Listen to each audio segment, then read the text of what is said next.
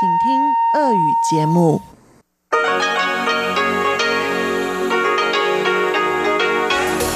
В эфире Международное радио Тайваня. Здравствуйте, дорогие радиослушатели! В эфире Международное радио Тайваня и вас из тайбэйской студии приветствует ведущая Анна Бабкова.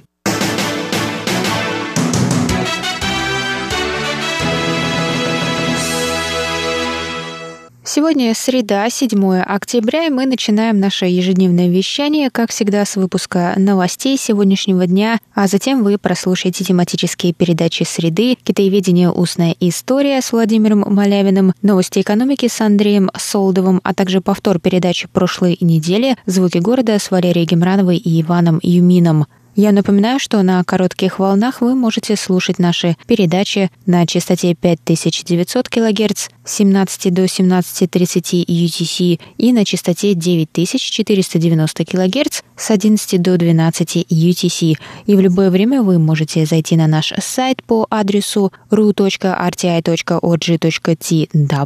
и там послушать любые передачи и прочесть последние новости с Тайваня, также скачивайте наше новое приложение, оно на русском языке и называется RTI2Go. А если у вас есть какие-то вопросы или предложения, то вы можете всегда связаться с нами по электронной почте русской службы МРТ russ собака rti.org.tw.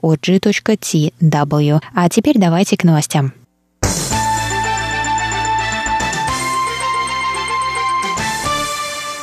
Министр обороны Китайской Республики Янь Дэфа сообщил в среду, что его ведомство успешно завершило программу по повышению боеспособности резервных войск, направленную на усовершенствование их организации, обучения и технического оснащения. Он объявил о скором создании при Министерстве управления по мобилизации для лучшей координации резервных сил Тайваня. Выступая в законодательном юане, министр сообщил, что резервным войскам необходимо уметь быстро мобилизоваться, чтобы в случае необходимости немедленно отправиться воевать. С этой целью учения резервных войск будут проводиться не раз в два года, как раньше, а ежегодно. Он сказал, Раньше мы проводили учения раз в два года, и продолжались они от 5 до 7 дней. Теперь они будут проводиться раз в год и продолжаться 14 дней. Раньше обучение проходили 120 тысяч человек, теперь их будет 260 тысяч. Программа обучения сейчас прорабатывается и будет внедряться в установленном порядке. Министр добавил, что Тайвань должен полагаться на собственную обороноспособность, не дожидаясь помощи от других стран.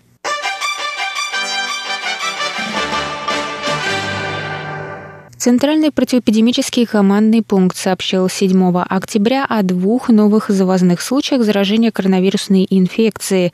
Общее число зафиксированных с начала пандемии на Тайване случаев достигло 523. 522 пациентка, гражданка Тайваня старше 20 лет, вернулась 4 октября из Ирландии, где находилась по работе. При пересечении границы у нее не было симптомов, однако на второй день карантина у нее появился жар и мышечные боли. 523-й пациент гражданин Индии старше 30 лет, прилетевший на Тайвань по работе. Он предъявил отрицательные результаты теста на коронавирус перед отлетом и не проявлял никаких симптомов, находясь на карантине на Тайване. Однако его работодатель обязал его за свой счет сдать еще один тест перед выходом на работу, и результаты вернулись положительными. Пациент также рассказал, что встречался с зараженным в Индии перед поездкой. Всего на Тайване с начала пандемии было зарегистрировано 523 случая, из них 431 завозной. 486 человек поправились, 7 умерли, 30 находятся в больнице, сообщили в Центральном противоэпидемическом командном пункте.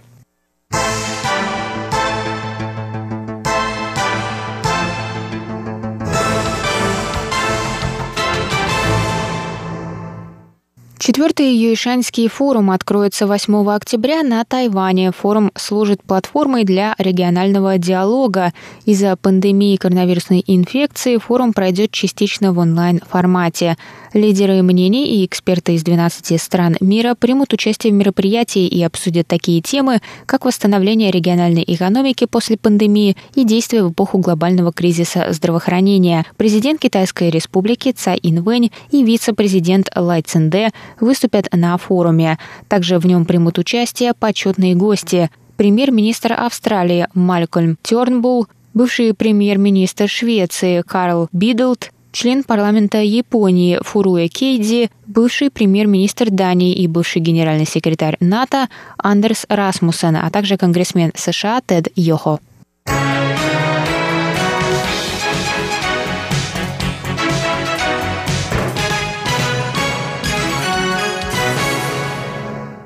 Государственный музей императорского дворца Гугун в Тайбе отмечает свое 95-летие выставкой, посвященной женщинам в искусстве и истории Китая в последнюю тысячу лет. На выставке под названием «Она» представлена 71 картина, а также каллиграфия и вышивки с изображением женщин или созданные женщинами-художницами. Несколько работ были признаны Министерством культуры национальным культурным наследием. В первой части выставки работы демонстрируются в хронологическом порядке, показывая зрителю эволюцию женского портрета и канонов красоты в истории Китая, начиная от эпохи пяти династий до династии Тан, рассказали представители музея. Во второй части выставки представлены представлены работы женщин-художниц, которых было крайне мало. Среди них художницы династии Мин, Цю Джу и ее дочь Цю Ин, а также более современные, такие как У Шу Дюань. Выставка продлится до 27 декабря.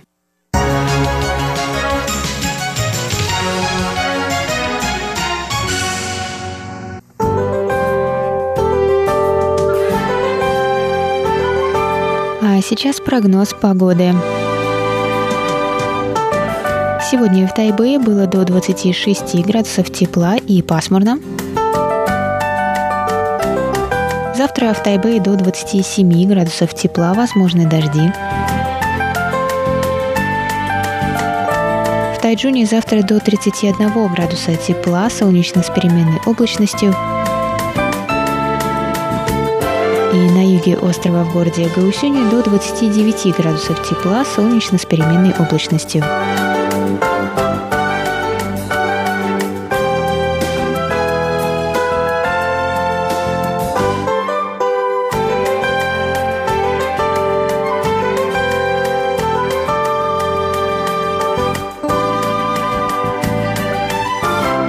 Это был выпуск новостей на волнах МРТ за среду 7 октября. Для вас его провела и подготовила ведущая русской службы Анна Бабкова. Оставайтесь с нами, далее в эфире вас ждут тематические передачи «Среды», а я с вами на этом прощаюсь. До новых встреч!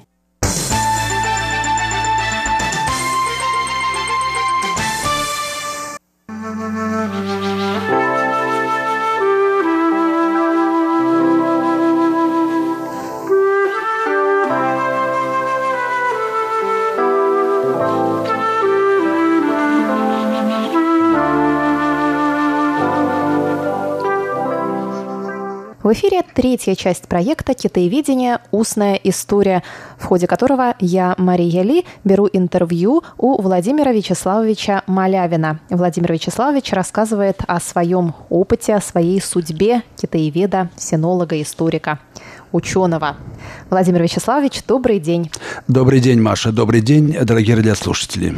В прошлый раз мы начали разговор о ваших учителях. И вот э, разговаривая о преподавателях, мы э, затронули такую интересную тему, что в то время, когда вы учились, э, китаисты чувствовали себя несколько более свободно, чем исследователи других стран, что им было да, позволено больше, чем, правда. чем другим, чем другим историкам других да. регионов. Да. Угу. Но это было связано с тем, что, посудите сами, возник какой-то парадокс. В Китае коммунистическая партия, которая братская партия КПСС – с другой стороны, она относится резко враждебно к этой самой КПСС и к Советскому Союзу. Ну и что, как быть в этой ситуации? Ругать их или не ругать? Это интересно. И поэтому э, в Москве всегда колебались. С одной стороны, конечно, приходилось ругать, потому что они выливали ушаты, так сказать, всяких критических замечаний, мягко выражаясь, на это КПСС. Ведь они же называли э, КПСС ревизионистской, продажной, переродившейся и так далее. Значит, с одной стороны, было отвечать на эту критику, с другой стороны, это явно же все-таки они были не буржуазные какие-то авторы. Значит, надо было найти какую-то контроверзу внутри марксизма, так, чтобы доказать, что правы-то мы, а не они. Угу. Это открывало возможность толковать марксизм по-разному. И, конечно, особенно вот после 68 года вот такие люди, как мой учитель Стужина Эмиль Павловна, в особенности, да и многие другие, но в университете вот именно она. Вот они пытались как-то приложить опыт, скажем так, чешских товарищей, ну, так сказать, явочным порядком, конечно, потому что они все были осуждены, но там человек, э, социализм с человеческим лицом, молодой Маркс, который там придавал большое значение идеологии, а не экономике и тому подобным вещам. Вот э, как-то вот э, сам-то марксизм пересмотреть-то, понимаете, не мешало бы. И вот в такой обстановке э, вот я как бы и рос научно. Но это одна сторона медали только. В 1972 году, если не ошибаюсь, я уже как раз заканчивал, вернее, да, заканчивал университет, начались вот эти знаменитые конференции «Общество и государство в Китае» в Институте Востоковедения Академии наук где вот происходили вот эти довольно свободные обсуждения того, что такое Китай, какие в нем происходят процессы, какой характер носит китайская цивилизация, где там феодализм, где там рабовладение, или, может, там азиатский способ производства имеется и так далее. Михаил Васильевич Крюк, который он преподавал, он ведь отвергал рабовладение и феодализм в Китае, по сути. Ну, не совсем прямо, но не, не писал о них вообще. Входило, что строй в Китае какой-то странный. Ну, никак он не вписывается вот, э, в классические школьные это схемы марксизма, которые должны были быть приняты всеми советскими историками к исполнению, понимаете? Ну и что делать по этому поводу? Вот была такая относительная свобода. Э, вплоть до можно было просто все что угодно писать о Китае, и какие-то вещи проходили очень э, нелицеприятные в отношении Китая. Как бы там ни было, вот эта среда была благоприятна. Но должен сказать, что я был не удовлетворен ею. То, что мне преподавали, надо вам э, честно сказать, мне все очень хорошо, люди были прекрасные. Вот с языком у меня к, лингвистическим преподавателям, кстати, хотя я не упомянул многих, а они же были блестящие люди. Таня Ашуан, Карапетянц, в основном вот эти преподаватели, это же были и есть ученые экстра-класса в своей области. Историки были, эм, как бы вам сказать, ну, просто они были вот так заточены, как э, сейчас принято выражаться. Других быть не могло просто в университете при всем желании. Но они были максимально открыты, они были все в высшей степени компетентны. Я, честно говоря, даже жалею, что нам очень много преподавали язык. Например, мы без конца читали эти разные газеты, там э, Жимин Жабао, раньше других-то не было ведь, да? Если бы нам дали возможность читать просто социологов и философов, вот тут мы и были совершенно неподкованы, надо сказать. Какой-нибудь там Вебер или там Шпенглер был там что-то такое, вот, я не говорю про Ницше, которого просто достать было нельзя. То есть вот какого-то систематического знания о европейской философии, культурологии социологии, увы, в университете было получить невозможно в те времена по, по, в силу многих обстоятельств. Вот я пытался это восполнить, честно вам скажу. Я очень часто, может быть, чуть ли не каждый день на неделе ходил в библиотеку и читал сам. У меня горы остались тетради исписанных. Перечитал я всех. Вот тут даже есть вопросы там о Вебере и так далее. Вот всех я их пытался прочитать и понять все-таки, а, что я с них могу иметь. Да? Вот с этих классиков философии и социологии. Сколько мог, я прочитал. Э, многих, почти всех, я должен сказать. То есть читал я очень много. Это никак не отразилось в том, что я написал, вот напрямую. И я вот всегда думал, ну вот почему вот я пишу, а мое знание Ницше, а я его знаю профессионально, ну вот как бы не, не входит. Но потом я понял, что так и надо. Мало ли чего мы умеем делать. Может, я на фортепиано отлично играю, но не, не, не должен же я его носить с собой и всем показывать, что я умею это делать, да? Вот, или там, что я знаю Ницше. Однако это очень важно, потому что я смотрю на молодых людей, которые сейчас точно не читали Ницше с Шопенгауэром, и, но рассуждают о Китае там, или о философии. Вот такого безобразия в наше время все-таки э, быть не могло. Также вот незнание китайского языка. Где-то со второй половины 70-х годов появилась эта волна людей, которые, не помню, откуда они появлялись. По-китайски они не читали, но о Китае все знали, понимаете. Ну вот в чем разница, в чем разница там, между профессионалом, китаистом и вот э, философом, знающим Китай, допустим, да, трудно объяснить. Ведь э, способный человек может так описать Китай, не зная его, что это будет очень хорошо воспринято э, и на ура пойдет среди широкой публики. А вот я не могу это читать, меня тошнит, потому что там все неправда, да, там все переврано, как бы внутренне, да. Я пытаюсь соотнести то, что он пишет с, с оригинальными вещами, я не вижу вот этой той подосновы, из которой он, от которой он идет. То есть он, можно, конечно, сочинить свой Китай. Это тоже э, почтенный жанр в каком-то роде. Да зачем нам ехать в Китай? Я могу написать об этом Китае, и так и делают.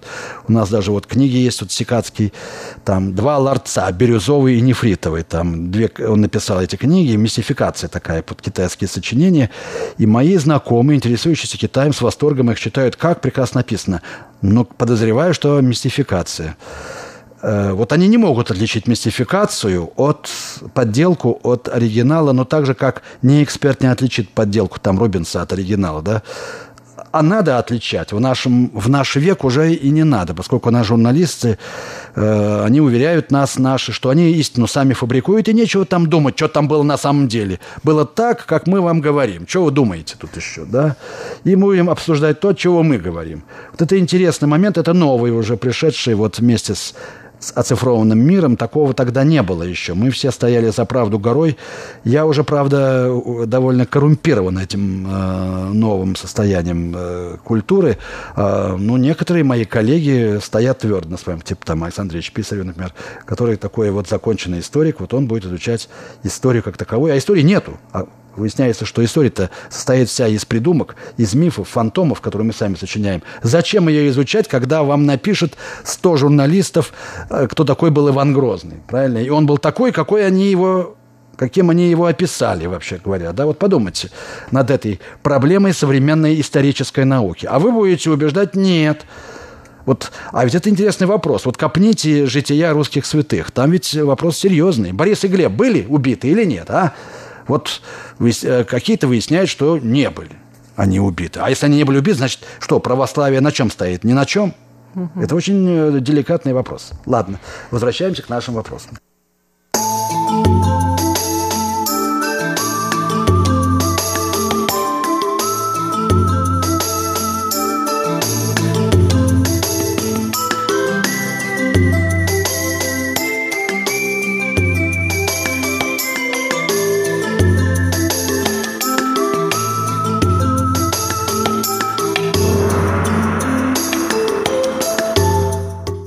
Возвращаемся к востоковедению. Да. Владимир Вячеславович, с кем вы вместе учились? Да, группа у нас, как я уже сказал, была замечательная. Она была вообще лучшая, может быть, всех времен и народов, так сказать, в университете.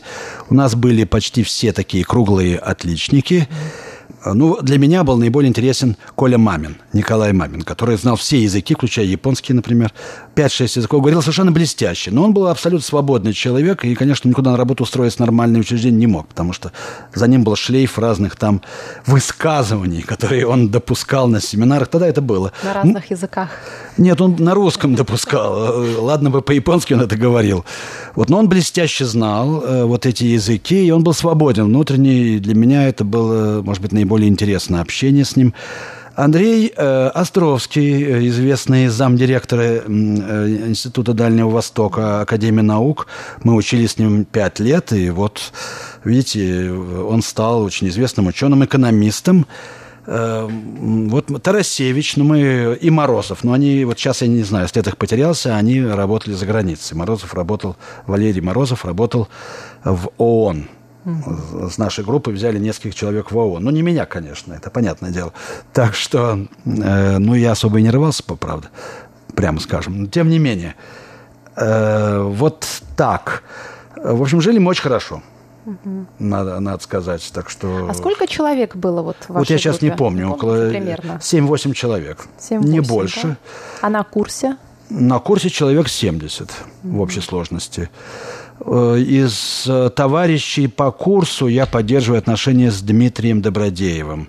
С перерывом большим, правда, арабистом, который живет давно в Европе но э, и писатель. Писательствует по-русски, и выходят его книги. «Моменты рук». Кстати, если вы интересуетесь литературой, я с удовольствием вам подарю его книги. Сейчас вышла последняя его книга и так далее. Вот, пожалуй, э, но я так не поддерживаю с другими отношениями, mm-hmm. другими моими выпускниками, просто потому, что я живу здесь, и я очень сам по себе занят. Хотя, как ни странно, вот наш, вернее, очень даже понятно, наш Василий Николаевич Добровольский – мой сокурсник из а, японской группы. Угу. Так же, как и Таня Редько. Мы отлично знали друг в течение Простите, пяти лет. Я тут должна просто напомнить нашим слушателям, что Василий Николаевич Добровольский э, сейчас возглавляет э, представительство России на Тайване, а Татьяна Ильинична Редько – это его супруга. Да, и с Татьяной Редько вот мы э, по литературной части много общались. Она, кстати, замечательная переводчица, прекрасно переводила и переводит японские новеллы старые, что не каждому дано. Очень талантливый.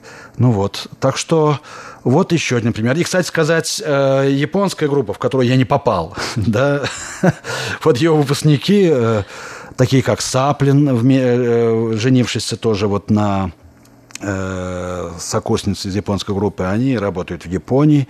Некоторые другие люди тоже работают в МИДе. Вот все они там это прекрасно себя зарекомендовали.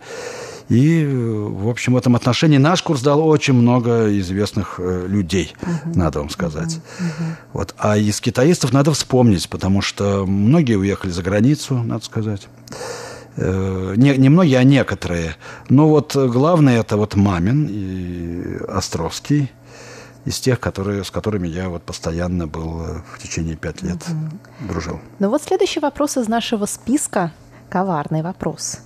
Какие события времени и личные обстоятельства больше всего повлияли на вашу китаеведческую судьбу? Ну, э, события. Если не считать, конечно, того, что я учился пять лет в университете, это само по себе уже событие. события. И тут уже так все повлияло, что дальше некуда. И потом стал тут же преподавать. Я ведь получилось так, что я, когда я окончил университет, уехал в Сингапур на год. Это очень важное событие, потому что оно открыло мне мир – и я, в общем, с тех пор я не рвался за границу. Я понял, что я, в общем, гражданин мира, если я захочу быть. И какого-то и комплексы провинциалистские во мне окончательно были. Они раньше-то, а сейчас они были изжиты. Я понял, что я могу, в общем,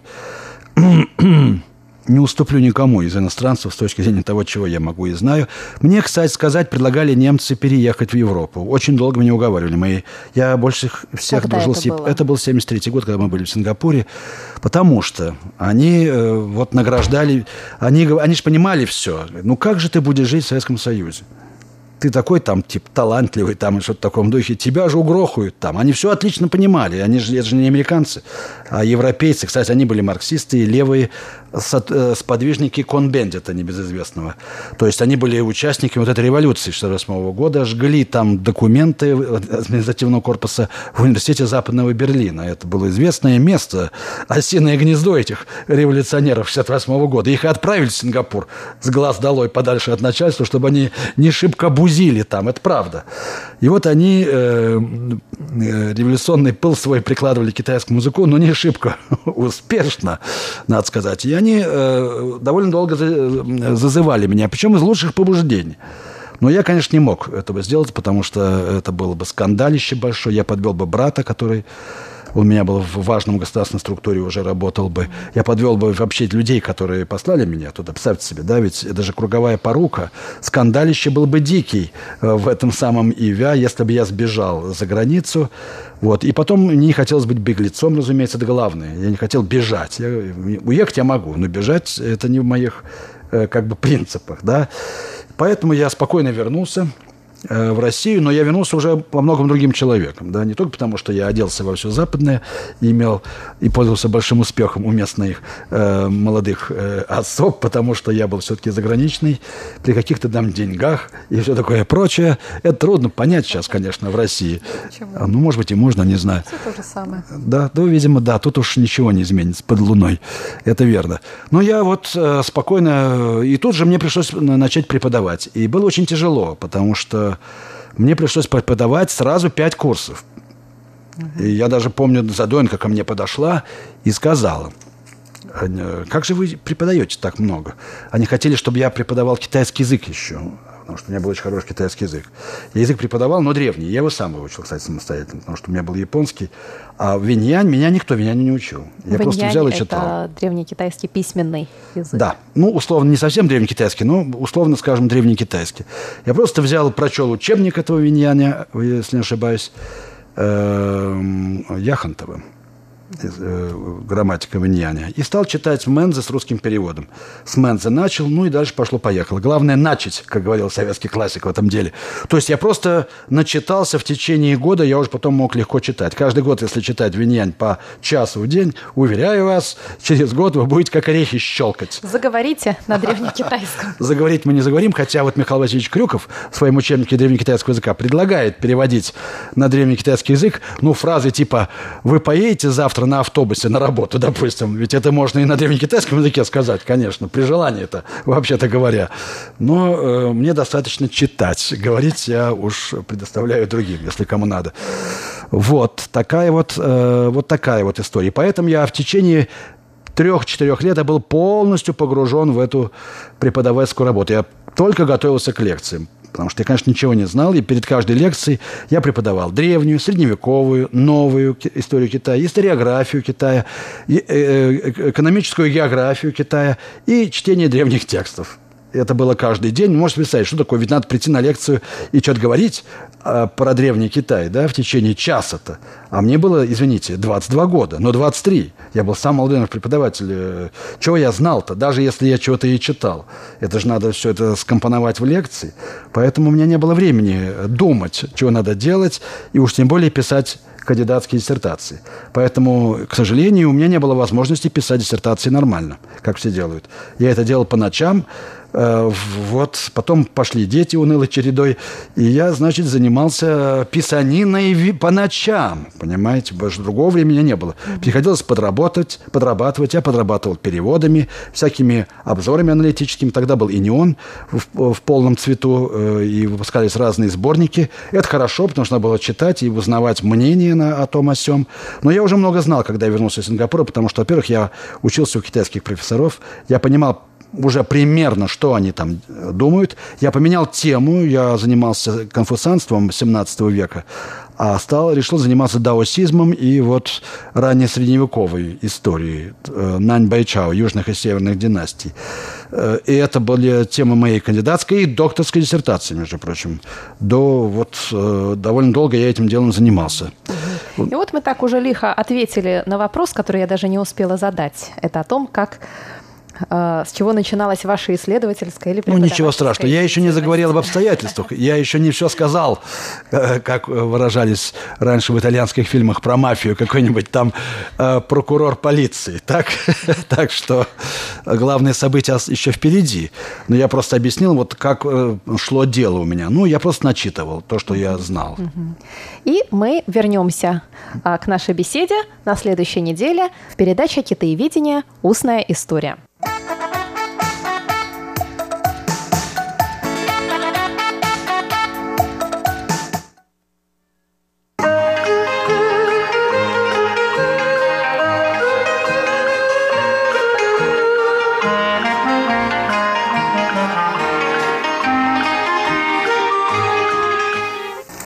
Здравствуйте, дорогие слушатели Международного радио Тайваня. В эфире еженедельная передача из рубрики «Новости экономики». У микрофона ведущий передачи Андрей Солодов. Сегодня, дорогие друзья, в нашей программе новости тайваньской экономики –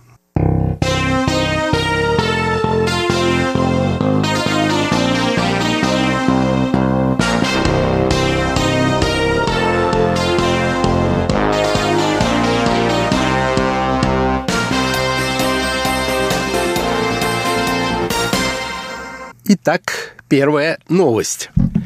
Согласно опубликованным в сентябре Министерством финансов Китайской Республики Тайвань данным в августе совокупный объем тайваньского экспорта увеличился почти на 8,5% относительно соответствующего показателя прошлого года и достиг исторически рекордного значения – более 31 миллиардов долларов США, в то время как общий объем тайваньского импорта вырос на 8,5% до 25 миллиардов долларов США.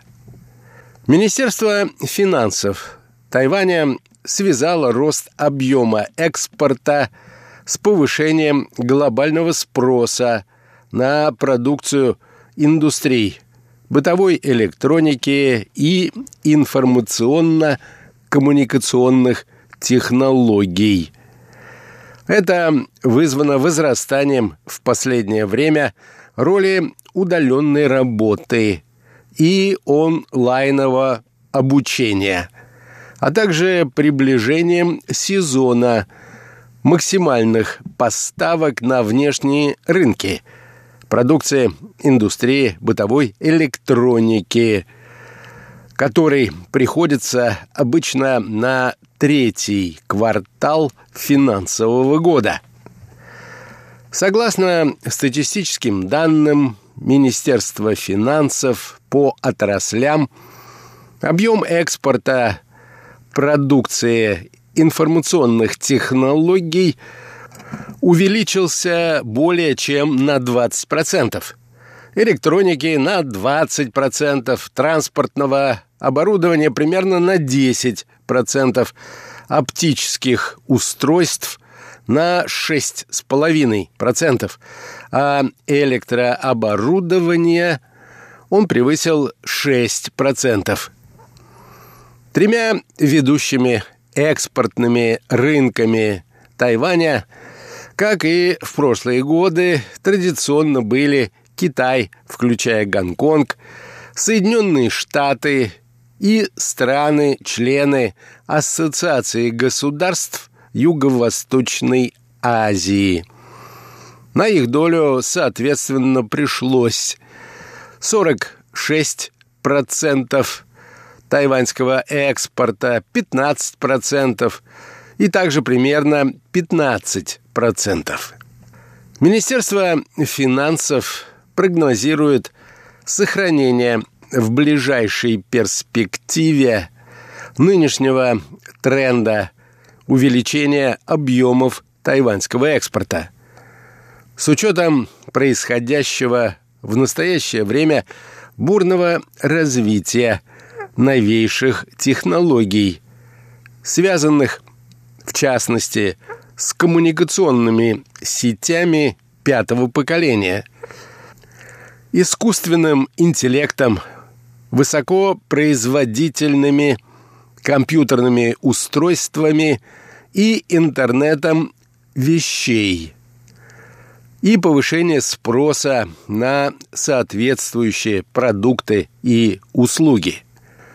Мощь тайваньской полупроводниковой индустрии – и рост объемов инвестирования средств в экономику страны местными предприятиями, которые перенесли свои операции на Тайвань из-за рубежа, также играют в этом важную роль.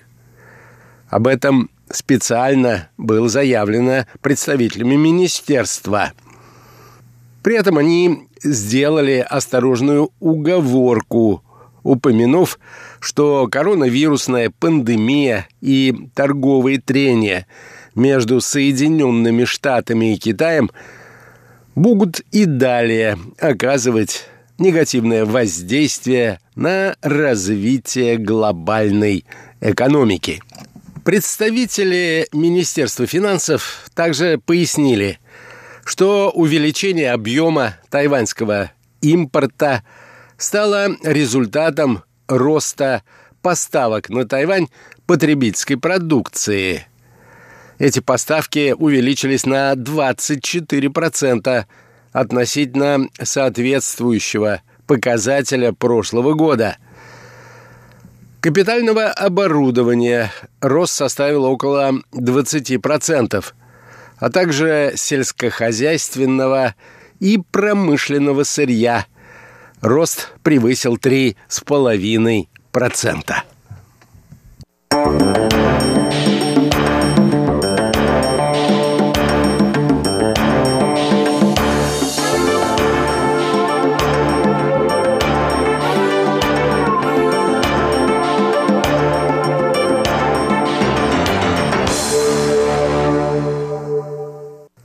Еще одна приятная новость, вызывающая чувство некоторого оптимизма. Как сообщило в конце сентября Министерство экономики Тайваня, объем полученных островом в августе экспортных заказов увеличился более чем на 13% относительно соответствующего показателя предыдущего года – и превысил 45 миллиардов долларов США. Это исторически рекордная величина для этого месяца.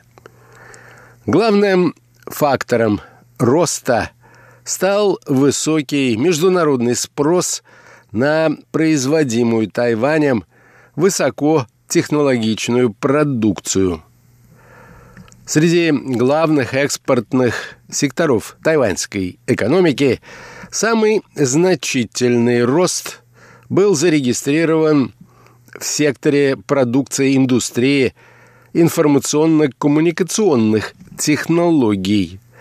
Объем заказов на продукцию этих отраслей увеличился более чем на 26% до 13 миллиардов долларов США.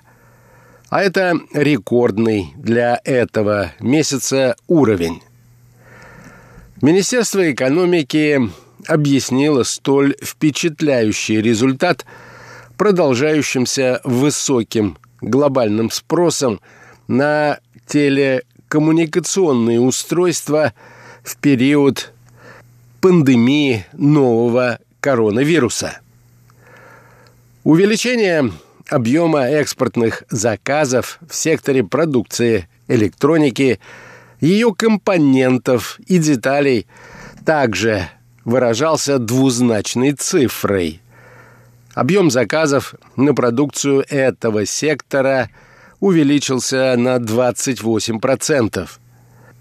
А это рекордный показатель для этого месяца.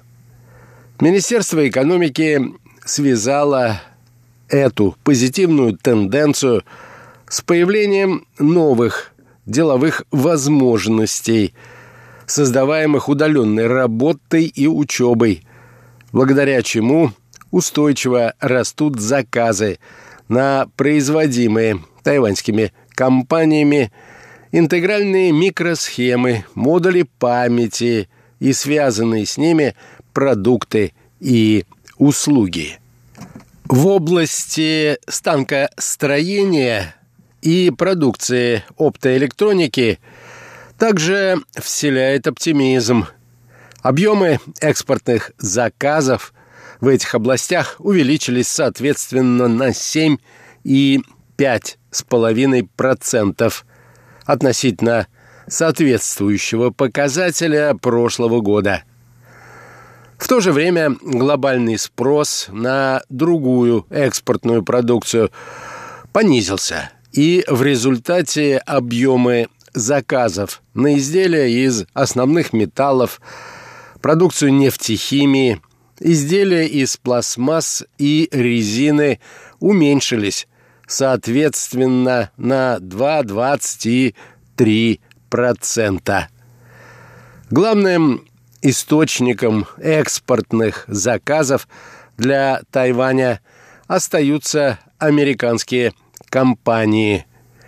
Объем заказов из США в августе нынешнего года составил около 14 миллиардов долларов. С превышением показателя предыдущего года почти на 20%. За Америкой следует Китай, включая Гонконг. Прирост превысил 20% и составил около 13 миллиардов долларов. Европа с приростом, превысившим 20%, 8 миллиардов долларов США, и страны-члены Ассоциации государств Юго-Восточной Азии. Объем заказов увеличился на 5,5% и превысил 13 миллиардов долларов. В Министерстве экономики заявляют, что правительство сохраняет оптимизм относительно перспектив развития тайваньского экспорта в таких областях, как продукция электроники и информационные технологии. С учетом того фактора, что ожидаемый выпуск новых бытовых устройств в предстоящие месяцы, традиционно являющийся сезоном высоких потребительских расходов населения, будет продолжаться.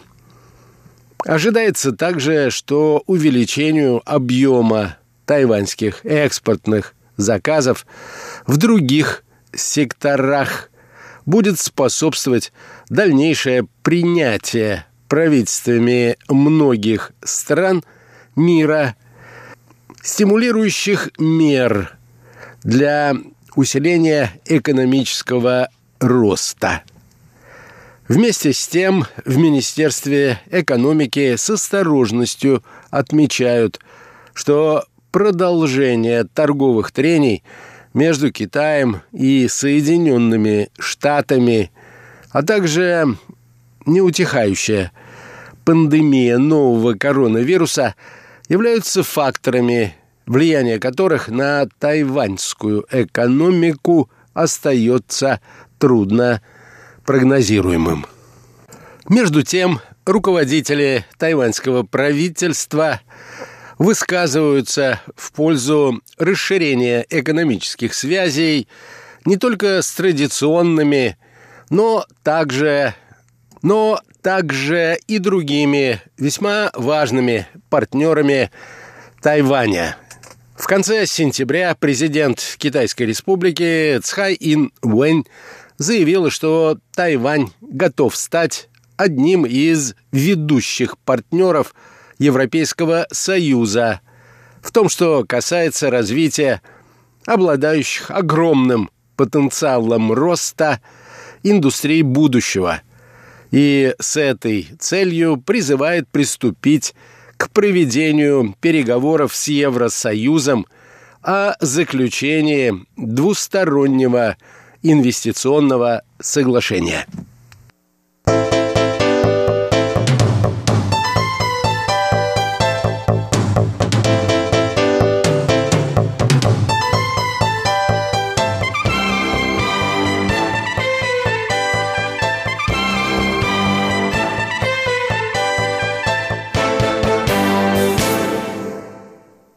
На этом, дорогие друзья, позвольте мне завершить нашу очередную передачу. Ее подготовил и провел Андрей Солдов. До свидания.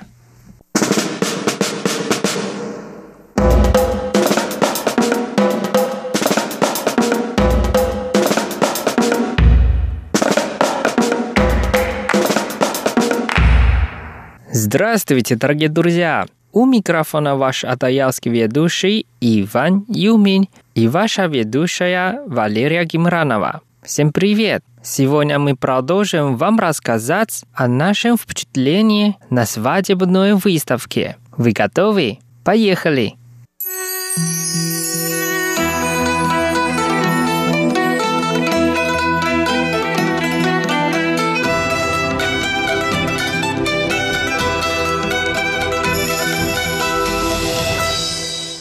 Мне кажется, это маркетинг, Вань. Мне кажется, это не Нет, это, это, это правда. Если я не ошибаюсь, это по традиции, да? Действительно? То есть да. испокон веков-то? Я лично считаю, это потому, что раньше мужчина же выше, чем женщине. Поэтому, когда женщина вышла замуж, то есть э, она уже не самостоятельная, она уже в семье мужа. Поэтому для ее друзей или родственников это как э, компенсации. Компенсация.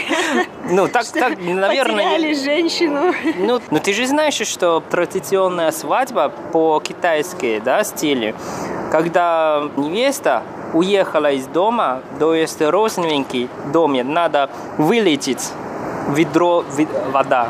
Вылить воду, ведро воды? Да. Куда Ты вылить? знаешь? Нет, ну, не знала Просто на улицу. Потому что такая а, традиция, что женщина, дочка, да, вышла замуж, это уже как вода. Нельзя возвращаться. А, Если возвращаться, значит э, несчастье. Поэтому вот такая... На юге Тайваня, мне кажется, до сих пор такая традиция еще идет, когда на свадьбе. Короче, вернемся. Вернемся да, к нашим, к нашим печеньям, на самом Вот, давай деле. печенье, да. А, ну смотри, Ванюш, мне кажется, даже если ты говоришь традиция, которая пришла к нам из далекого-далекого-далекого прошлого, что, допустим, действительно дарили какие-то печенья, может быть, угощения, мне кажется, сейчас это все-таки переросло в какой-то какое-то безумие, на мой взгляд, потому что цены, конечно же, за коробку вот печенья бешеные, потому что, потому что сама свадьба на самом-то деле очень сильно бьет по кошельку молодых, очень сильно бьет по кошельку молодых, об этом мы с тобой поговорим уже позднее. А, и плюс ко всему еще покупка вот этих вот печень, вот этого печенья. Я не понимаю, почему нельзя, допустим, мне самой взять, испечь печенье и подарить. Нет, обязательно невесты, женихи идут вот в эти специальные, специализированные магазины, покупают коробки с печеньями. И, естественно, цена разнится. А, Есть более успешные бренды, более вкусные печенья. А Есть менее вкусные печенья. И вот, допустим, у меня сейчас в руках брошюрка одного из таких эм, брендов. И, в общем, здесь цена начинается от 400, все верно, от 400 NTD. Опять-таки, такая цена на 12-119 коробок. То есть, это, если ты купишь меньше, то цена будет, соответственно, дороже.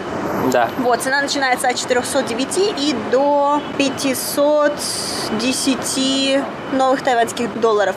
Но эта цена еще достаточно маленькая, потому что у меня есть еще одна брошюрка, где цены уже не такие бюджетные на самом-то деле. Здесь вот, и здесь цены на упаковку, где там 12, допустим, малюсеньких таких упаковочек печенья, то есть это какой-то кейк, э, какое-то пирожное, там Ага, несколько ага. видов печенья, рулетик Ага. какой-то. И цена начинается от 900, от, 8, от 850 новых тайваньских долларов Ага. до 1200 новых тайваньских долларов. Представляешь?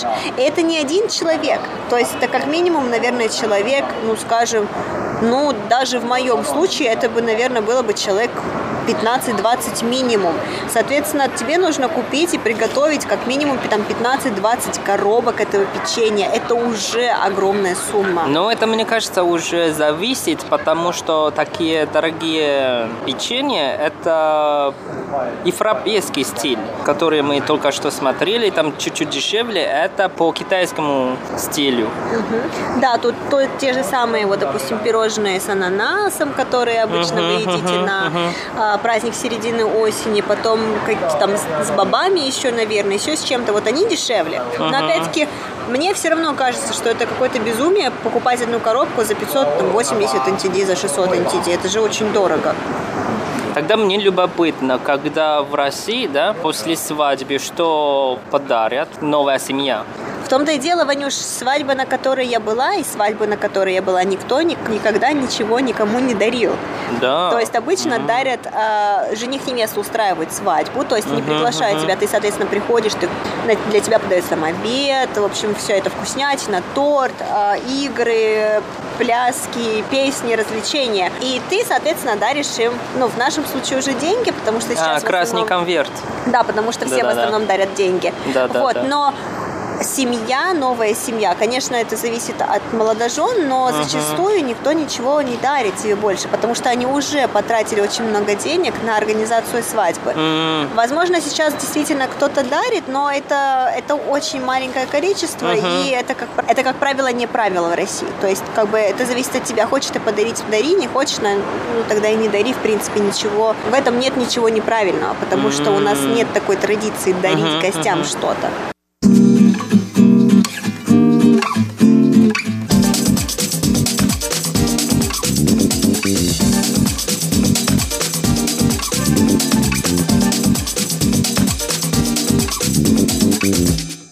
Тогда мы уже все рассказали о печеньях, так что уже пора объяснить, почему мы сказали, что это ад.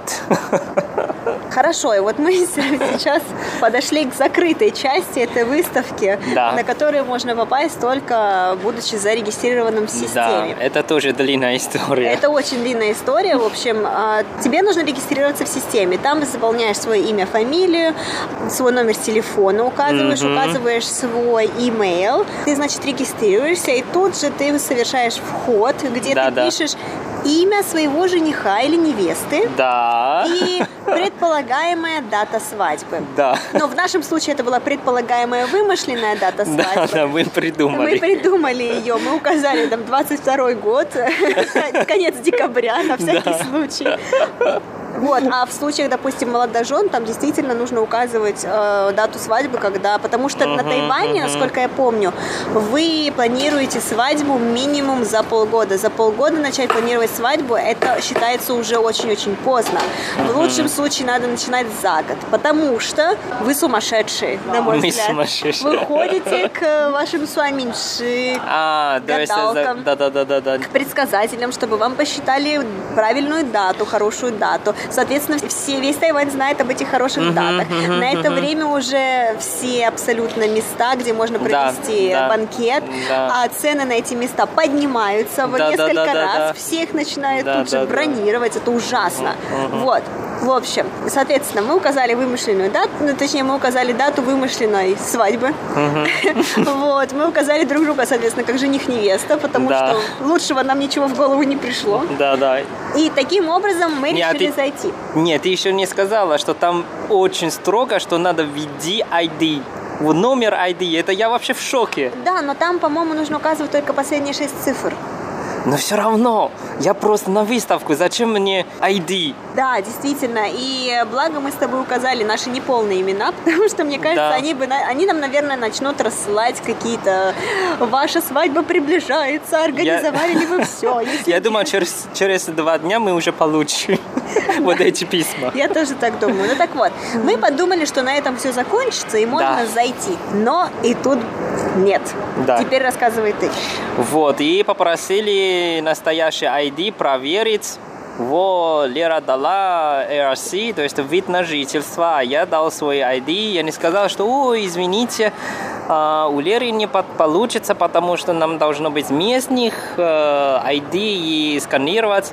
Я вот это второй момент, я тоже в шоке. Ну что это такое? Хорошо, ладно, я дал. Подожди, и вот здесь уже у меня возникает возмущение, потому что почему мой ID не подходит? Если, допустим, у меня мой будущий муж иностранец, почему мы вдвоем не можем пройти на эту выставку? Почему? Я мы поня... здесь живем, мы платим налоги, мы зарабатываем зарплату, мы здесь, мы, вот Тайвань наш, наш дом уже стал. Почему мы не можем пройти на эту выставку?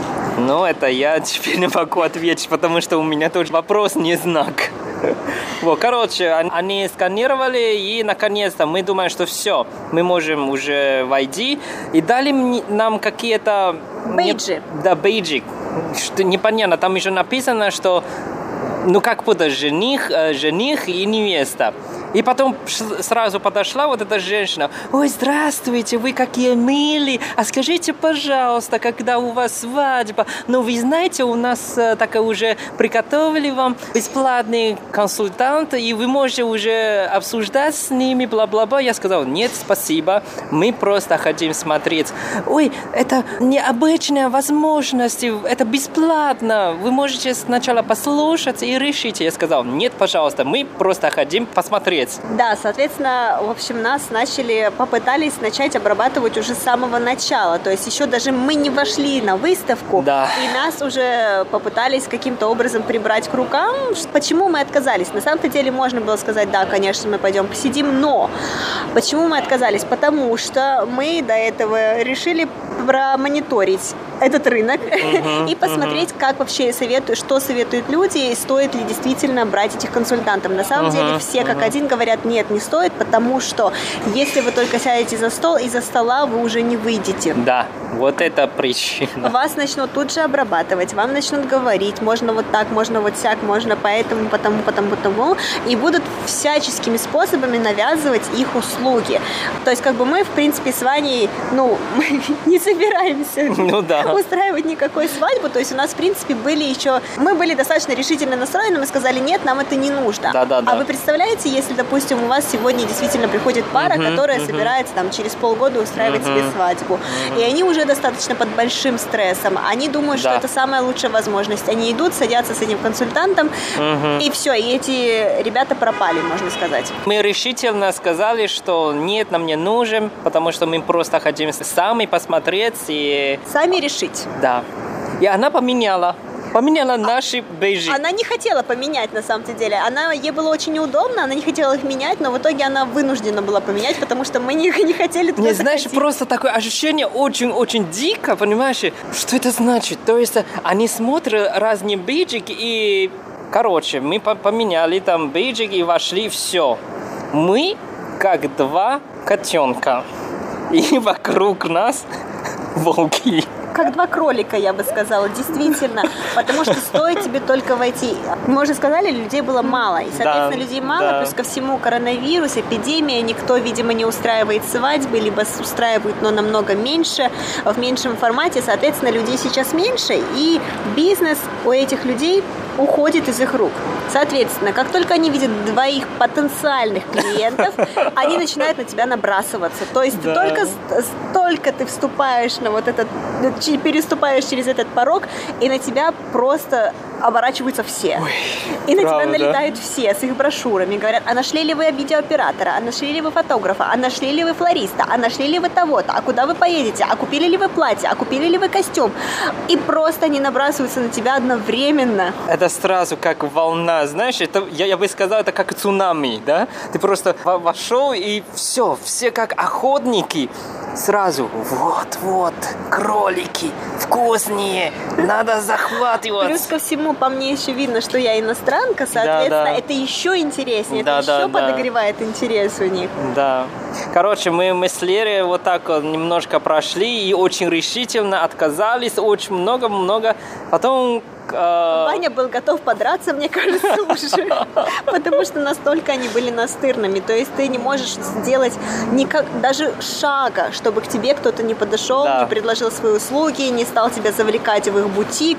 А, И это действительно на меня такое, это очень негативное а, впечатление оказывает. И тебе хочется побыстрее оттуда убежать. Да. То есть тебя это не привлекает, тебя это отталкивает еще больше.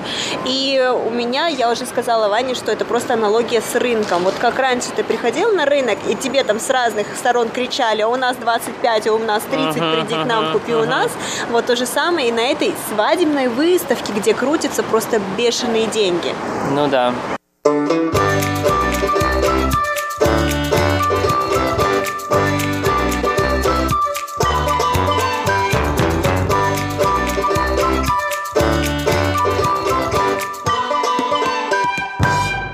Дорогие друзья, сегодняшняя передача подошла к концу. Надеемся, что вам понравилось. С вами были Иван Юмин и Валерия Гимранова. На следующей неделе мы продолжим вам рассказать наши впечатления о свадебной выставке. Не пропускайте. Пока-пока.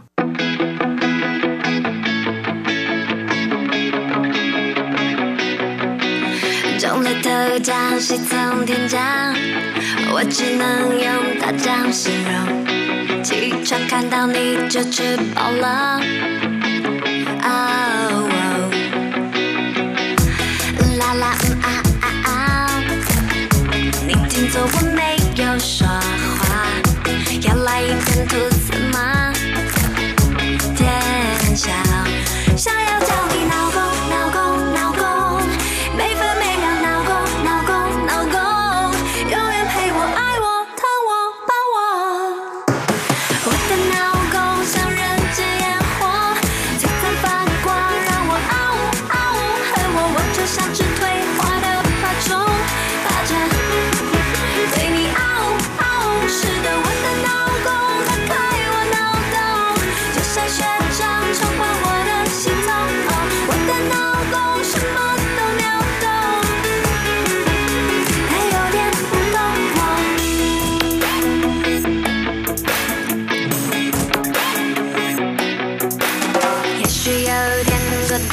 松，连个人都变得臃肿，也不要忘记对彼此的胃口。想要叫你老公。